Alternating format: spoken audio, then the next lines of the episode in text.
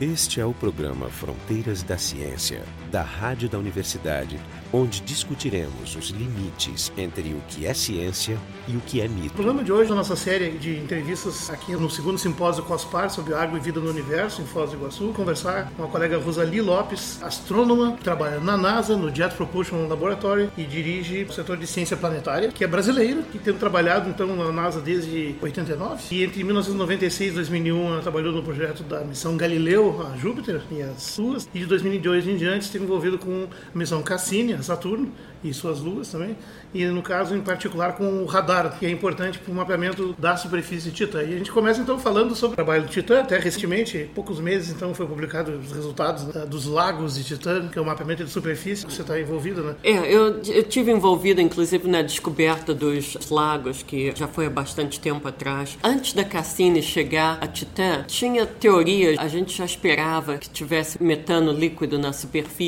e lagos na superfície, mas nas primeiras passadas da Cassini a Titã, porque cada vez que a gente passa por Titã e usa o radar, é um flyby, né? Então, é um, um sobrevoo. Um sobrevoo a gente só faz um mapeamento assim de 1 a 2% da superfície. É uma faixa. É uma faixa. E, e nós estamos fazendo mais latitudes equatoriais, eh, não polares, mas a primeira vez que a gente fez na região do Polo Norte, nós achamos os lagos. Então isso foi muito emocionante, porque realmente nós esperávamos e até a câmera já tinha visto um lago, mas na época a gente não tinha certeza se era um, um lago, um lugar escuro no Polo Sul. Aí quando nós vimos os lagos no Polo Norte, 2005 ou 2006, foi muito emocionante uh, achar dúvida. aqueles lagos. E depois disso nós uh, estamos fazendo muito mais mapeamento do hemisfério norte, porque tem muito interesse nesses lagos e tem lagos que são tão grandes que são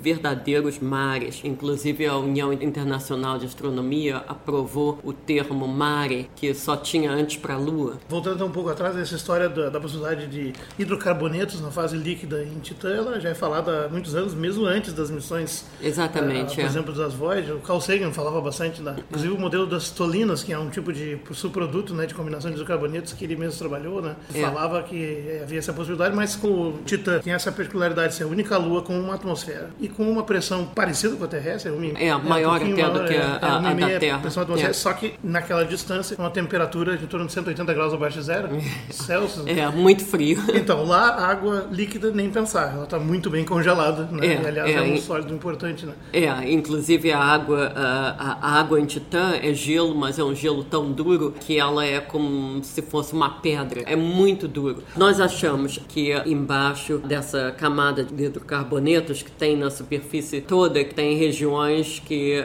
tem mais gelo e menos cobertas, inclusive. Nessa temperatura, então, tu tem os dois hidrocarbonetos, é o metano e o etano. É, exatamente. Um dos instrumentos da Cassini, o, o VIMS, que é o Visual Infrared Mapping Spectrometer, detectou etano no Lago Ontário, no Polo Sul de Titã. Por trabalhos que colegas meus fizeram, não eu pessoalmente, nós achamos que os lagos do Polo Norte são quase puro metano. Eu, eu me lembro de um dado na época, da, da, logo da Cassini estava passando, da possibilidade de ter essas superfícies líquidas, que mostrava algumas algumas regiões extensas onde a, a, diferença de altitude naquela superfície era Exatamente. poucos centímetros, correspondia a uma superfície estável como um líquido faria. Isso é, é a medida do radar do e radar, o radar mostra esses lagos sendo escuros em radar, porque realmente não tem, a onda do radar é, é 2,2 centímetros, tá não, resolução. não tem atividade nenhuma nessa resolução. Agora, há pouco tempo, nós estamos começando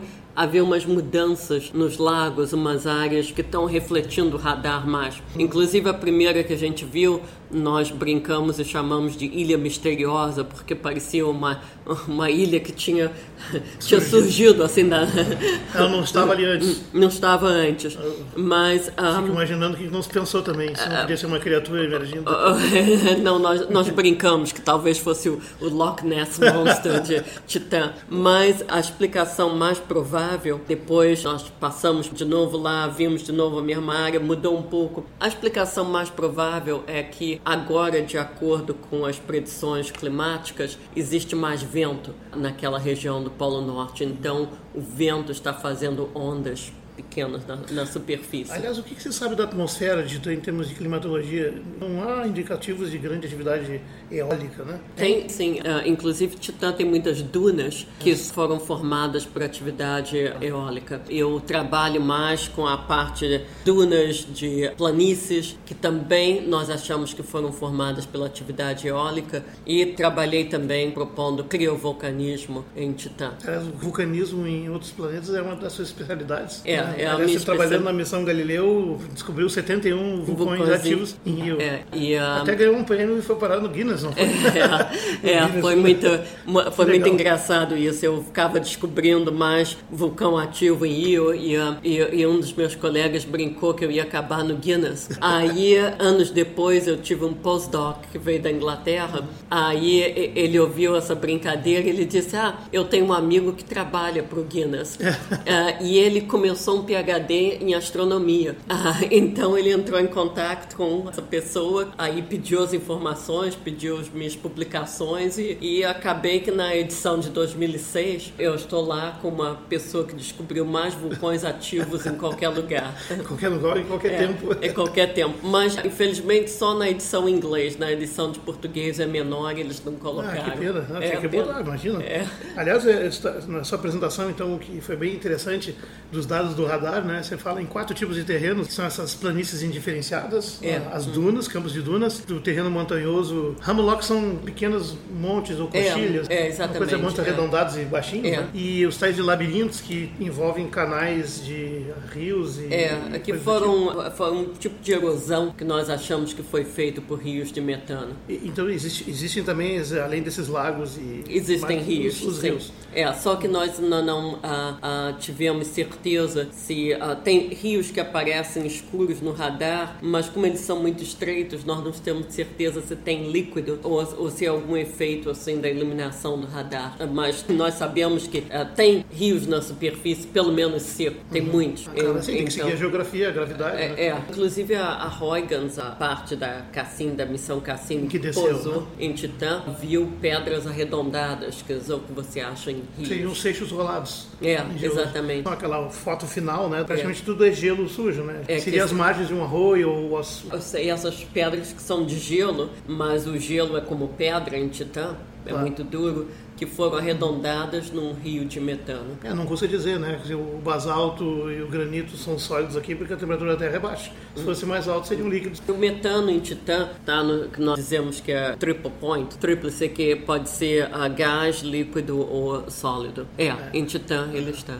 Então você tem chuvas de, de metano É, tem, e, tem. e- e chuvas e lagos nevoeiros até, né? É, também, Titã. também. Mas, aliás, que é uma coisa fascinante, tá? que a gente, inclusive, fez a transmissão ao vivo em Porto Alegre, na descida, de manhã Hum, certo. e de noite a, a press conference. Correspondeu à expectativa, quer dizer, aquela imagem final lá... É, e todos os outros dados que ela conseguiu e também as imagens quando estava descendo. Isso foi uma coisa muito difícil de fazer porque nós não sabíamos muito sobre a atmosfera de Titã e nada praticamente sobre a superfície. Ah, nós não sabíamos se a nave ia pousar em líquido, em sólido, ah, pântano em cima de uma pedra pontuda. Foi ah, assim como mais ou menos um tiro no escuro. É, foi tão difícil de fazer. A NASA estudou uma outra missão para justamente pousar num lago, mas no final a missão foi bastante difícil de fazer no custo que essas missões devem se fazer, então não aprovaram. Mas uns colegas meus estavam envolvidos nesse estudo. Esse estudo de radar, então, você consegue mapear a superfície enxergando através do que seria essa névoa É, que bloqueia no visível, né? É. Que é uma névoa de, de basicamente nitrogênio, né? A maioria da- atmosfera é nitrogênio, mas tem metano e tem vezes hidrocarbonetos, tolins, né, que ah, tolinas, né? é, tolinas que caem da atmosfera, então tem esse esse nevoeiro. E a câmera, usando um filtro infravermelho, ela consegue ver a superfície, mas ela não consegue ver muito nítida. Não tem contraste, não tem sombras, que é o que você realmente precisa para interpretar os acidentes geológicos. Então Essa- é muito difícil. Essas tolinas aí, que é até uma proposta, eu me lembro que o Carl Sagan fez um trabalho até na É. época. Ele é o equivalente a ter gotículas de graxa patente pingando em toda a superfície. Um nevoeiro que cai e deixa tudo. É difícil da gente imaginar. Não, é um mundo Uma- completamente extraterrestre mesmo É, para nós. é. Assim, é a coisa mais estranha imaginável. E, e imaginando, inclusive, essa, essa hidrologia, no caso é uma hidrocarbonetologia É, né, dos é. rios e lagos. É bem fascinante, porque provavelmente quando comentar, aumentar a resolução eh, das imagens de superfície, você vai poder entender um pouco mais da geografia, né? Tem, por exemplo, inundações, coisas desse tipo que em Marte se vê, né? É, exatamente. como- é. Nós ainda não temos muito boa re- resolução com a, mesmo com radar. As melhores são por volta de 300 metros por ah, equivalente a pixel. Né? Então ah, ah, não são como as imagens de Marte. A gente ainda está muito no começo Claro, claro. de entender a geologia de Titã. Mas e, ah, esses lagos, então, eh, que aparecem definidos, são lagos bastante grandes. Ah, são, são. ah, Qual é, quais as dimensões, mais ou menos? mais de 100 quilômetros. Ah, são realmente quase do, do tamanho de um oceano, principalmente quando você leva em consideração que vários desses lagos eles estão ligados um ao outro com canais. Então, como um colega meu São mares disse, internos, né? é, pois é, se você colocasse um bote, você podia ir de bote de um, ao, de um dos grandes lagos ou dos mares de um ao outro. Qual é a forma dessas, dessa- desses lagos? Eles são irregulares, regulares? Tem alguns perfeitamente redondos, como por exemplo crateras ocupadas? Tem alguns pequenos que mais ou menos redondos, mas a maioria são crateras irregulares. Então não seriam crateras de impacto, são lagos cavados. Ah, nós, nós achamos que são crateras de impacto. Aliás, não tem muito crateras de impacto. Isso já deu para ver também na. É, também, porque a- a- a- tem tanta atividade geológica, digamos, de, de vento, a- talvez de criovolcanismo, Do ou já teve no próprios líquidos, né? passado, dos próprios líquidos, então tem muita erosão. Uma superfície jovem. Mais ou menos, nós achamos que no, no máximo um, um bilhão de anos por aí. A superfície do Polo Norte tem realmente muitas depressões, mas ah, eu não trabalho exatamente nisso, mas tem colegas meus que acham que são karst. Eu nem sei como se diz em Em português. português é o karst. O karst é uma escavação feita É. por água corrente em rocha de carbonato de cálcio, que é muito solúvel. Ele vai escorrendo, vai cavando cavernas, depois exige uma, uma dinâmica muito grande de líquidos. É, mas isso está ainda em estudo. E realmente a morfologia desse terreno é, é muito. Quer dizer que tem depressões não preenchidas de líquido, Também tem. Tem o Vocês que nós achamos de lagos vazios. não terão evaporado. Não, sim, É, tantas é. coisas. Não, sei, tem muitas Esses coisas. dados foram todos obtidos entre que ano e que ano? Você não tem nenhuma medição recente. A, a Ah, Cassini, ah, não, ela não, continua tem, dando dados. Nós continu, continuamos fa- fazendo observações de Titã e Cada vamos vez que passa ali perto, tira uma tira. Ah, ah, bem, não todas as vezes ah, se usa o radar, porque você não pode usar o radar ao mesmo tempo do que os instrumentos, como a câmera e o espectrômetro. Temos que escolher que flyby que você vai usar o radar, que você vai usar os outros instrumentos e fazemos um esquema com muita competição e muitos argumentos para quem que deveria ter qual. Então, é, mas o, tempo. o ano que começou a Cassini Ah, foi 2004? né? É, é, nós chegamos lá é, em 2004. É. Então já são 11 anos de missão contínua. É, e vamos até 2017. Isso tá certo. Que bom. Essa é, É. uma- missão super bem sucedida. É incrível, porque é- é uma missão que não dá coisa errada. A missão Mas ao mesmo é- tempo me conta, isso é uma coisa fascinante dessas missões de longo prazo, porque são assim, é uma década de planejamento, 5, 6, 7, 10 anos de preparação né, com construção. Ah, Depois é. você acompanha a missão mais 10, 15, 20 anos. Ou seja, há pessoas aí que. que É uma carreira toda, É, a sua é. vida inteira. Então você está 11 anos nesse projeto, passou também outros 10 ou 11 no, É, no na, Galileu. na Galileu. Como é eu, que é isso? E eu, olha, eu não comecei no princípio dessas missões. Você entrou depois. É, Eu entrei depois, eu, de- eu entrei depois que essas missões já estavam a caminho. Uhum. Eu não entrei na fase de planejamento.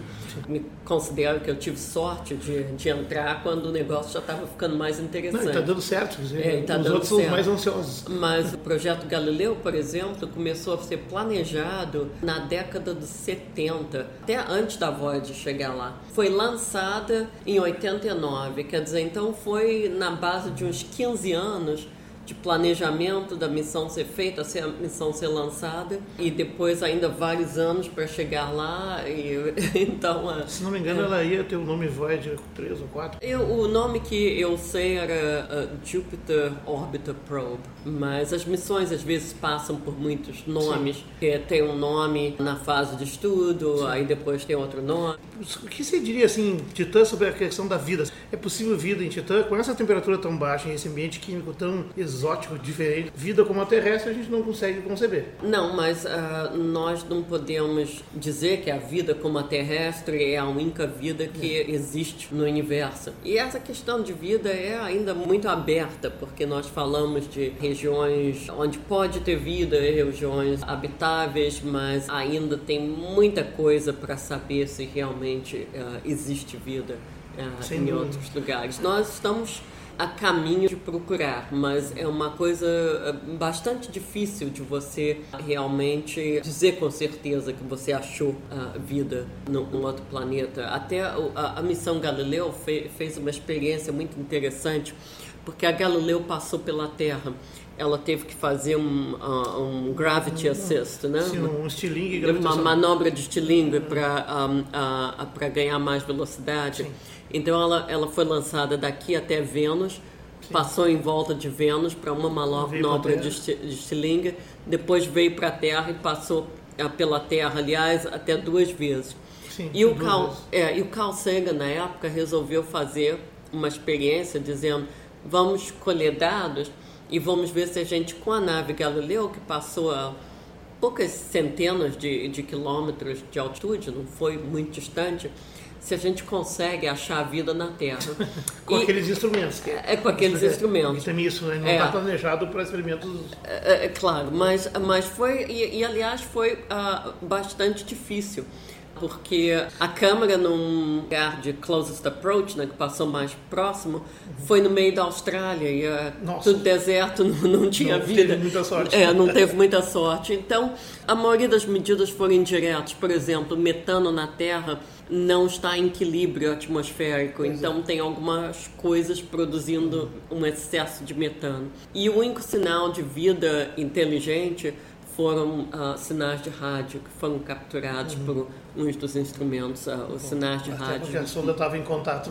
Uh, modulados, é. é. Não, isso, isso é uma coisa interessante, é, porque na verdade é uma característica nas sondas interplanetárias, é, por exemplo, as Spirit Opportunity e a própria Curiosity que estão em Marte, elas não estão desenhadas para fazer experimentos não. Não, não. Então, os instrumentos são geniais, complexíssimos, e mesmo assim elas não poderiam tomar decisões com aqueles dados, a não ser que seja uma coisa muito explícita. Não? A é, criatura é, sair rastejando, se, é, se abraçar se, na lente. Se, se, você achasse um fóssil. Ou algo é, assim, tem que ser uma coisa muito é, um, um, um, osso de dinossauro. Mas o que eles estão procurando com essas missões a Marte é se teve condições propícias à vida no passado. Ah, e estamos achando que realmente teve, porque no passado teve água, ainda tem água abaixo da superfície. Ah, Aliás, é. voltando a Titã, isso é interessante, há várias indicações de que, como é uma superfície muito predominantemente gelo, né? gelo hum. sujo, não tem rochas silicáticas expostas, tipo montanhas. Aqui a gente saiba não. É. Muito hum. bom. Ou seja, ele, ele, provavelmente é como se fosse um grande oceano congelado. É.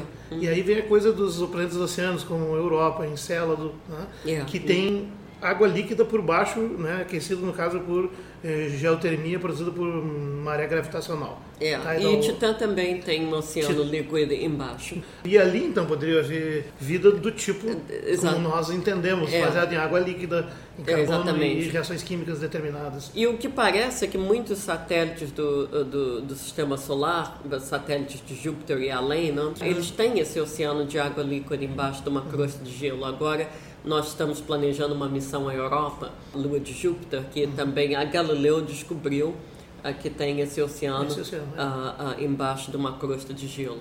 Mas a primeira missão, realmente para explorar a Europa, ela não, não vai com instrumentos para dizer se Sim. tem vida. Né? É, eu, eu não sei, mas como é, como é que o pessoal vê lá, mas na minha opinião, a Europa é o candidato mais promissor. É, ah, tem, Mas também extremamente difícil de estudar. Né? É, é, é, difícil e, e, tem gente que diz Europa ou é Encelada. Isso, é, isso é. tem essa vantagem agora que ele está mais ativo, né? Coletar material ele é, mais é. adequado. E também teve um Geysers. estudo de um colega meu para mandar uma missão a passar pela pluma uh, de Encelados e com instrumentos que poderiam medir matérias orgânicas e, e, e, se tem vida, mas também não foi aprovado. Então, tem, existem muitos estudos de missões não chegam a ser lançadas, porque é um processo muito, muito rigoroso. Na, na época lá da, da, da Galileu, você trabalhou basicamente com, com vulcanismo? Sim. Ou com algum outro tema também? Ah, ah, ah, eu você trabalhei toda com... a história de Europa, né? Quer dizer, a Europa foi o grande achado... É, mas eu não estava trabalhando com Europa, eu estava trabalhando com Io, a lua vulcânica hum. de Júpiter. Então, eu realmente me concentrei naquilo. Uhum. porque, sabe, tem muita coisa para fazer, então uhum. um time muito grande e outras pessoas estavam Quantas pessoas envolvidas? Bem, na Galileu tinha 12 instrumentos principais e cada instrumento tinha um time de um, é, entre um, 8, 12 cientistas fora os engenheiros e os técnicos. Que pilotam, né? E cada cientista também tem postdoc, tem uh, estudantes. É uma, aí, é uma coisa acadêmica também. Né? É, é, pois é. Então são no final centenas de pessoas envolvidas numa missão grande assim. Uhum. Que você... E por décadas, eu fico dizendo isso mais de uma década. É, às vezes mudam as pessoas. Por exemplo, tem gente que começou na Galileu, mas tem uns que uh, se aposentaram, outros morreram, outros perderam interesse, e aí o pessoal mais jovem foi, foi vindo, né? Então uh, tem uma, uma mudança também nos, às vezes nos times. Você tem uma carreira fascinante que eu acho que é o sonho de muitos brasileiros. É, era o meu também, né? Imagina, trabalhar na NASA numa missão interplanetária. E por isso o Carl Sagan, eu fico falando bastante dele, que ele foi um inspirador de tanto, certo. até porque ele foi o maior privilegiado de todos. Ele começou e acompanhou todas as missões desde o início dos anos 60 né? É, para Vênus, é. para Marte, é. para Júpiter, Saturno, ele ajudou a desenhar, acompanhou, e, enfim, e ajudou a divulgar e a fazer sonhar, né? É. Da mesma forma. Então, assim, o que, que tu diria, assim, porque na verdade você fez uma opção até de sair do país, que na época não, não tinha um programa espacial, mas nós temos colaborações, né? O que, que você sugeriria, assim, para um, um jovem cientista ou um estudante que está começando? Olha, uh, hoje em dia é muito diferente no Brasil do que era na minha época na minha época de universidade, não tinha internet. Então, colaborações com, com o exterior eram muito difíceis porque telefone era difícil, não tinha internet. Os contatos né? eram muito menos. Os né? contatos eram muito menos. Para ter dados, por exemplo, da missão Viking, que foi a Marte, eu comecei o meu PhD em Londres com esses dados, mas eram fotos que a universidade tinha que imprimir, a, uhum. a NASA mandava.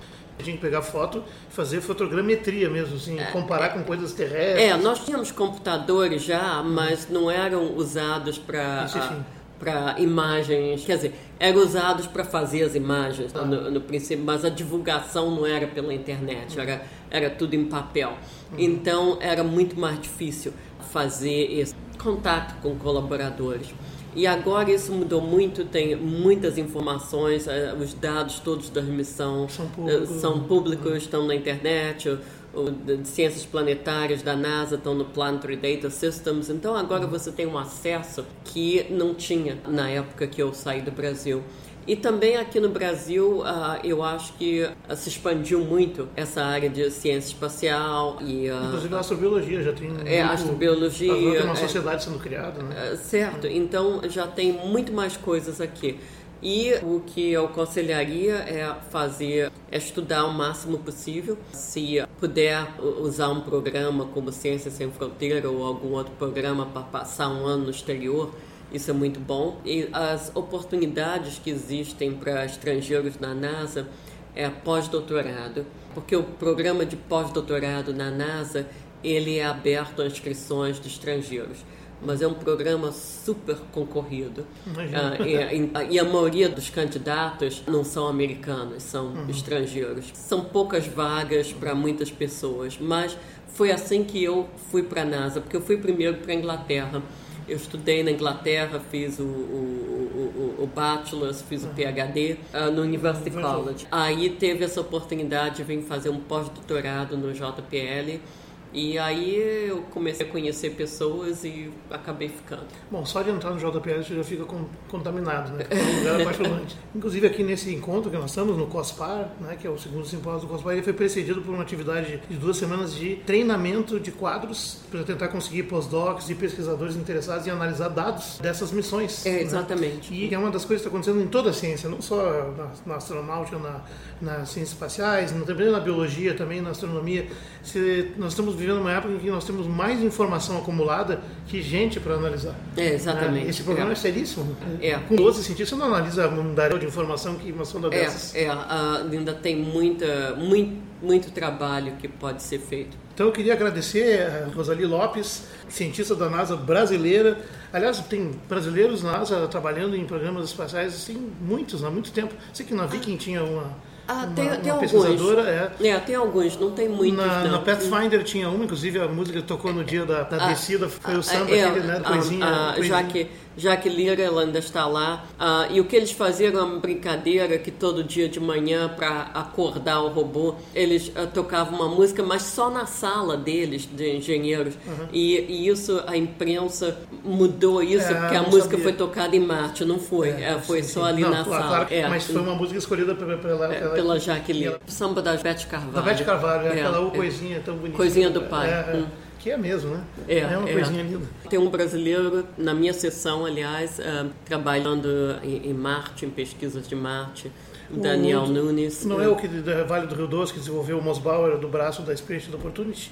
Não, não, não. É, aquele, Ah, o Mosbauer é, de- é um brasileiro que está fazendo doutorado na Holanda. Ah, foi sim, sim. É, não, não, esse ah, já, já é, pesquisador. ah, mas, mas tem alguns brasileiros espalhados por aqui, por ali. Então, É, pessoal, eu queria dizer com isso que tem chance, viu? É. Esses interessados. Então, eu queria agradecer a Rosali Lopes, aqui, diretora da Ciência Planetária, trabalhando no Laboratório de Propulsão a Jato da NASA. Este foi o primeiro de uma série de cinco programas gravados durante o segundo simpósio COSPAR sobre água e vida no universo, que se realizou entre 9 e 13 de novembro de 2015 na cidade de Foz do Iguaçu.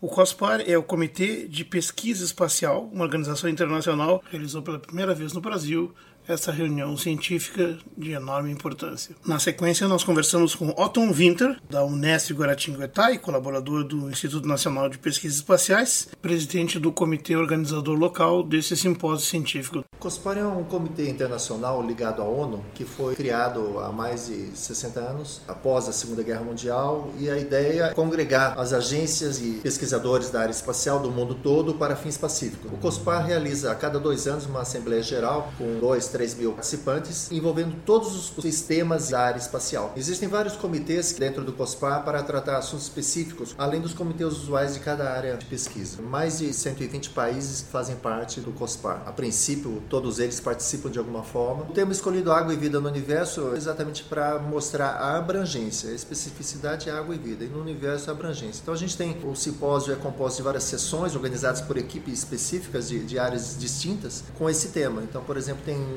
grupos que trabalharam com a questão da água e vida na Terra. Então, toda a parte espacial dos satélites que fazem monitoramento de chuvas, de vegetação, sensoriamento remoto, precipitação.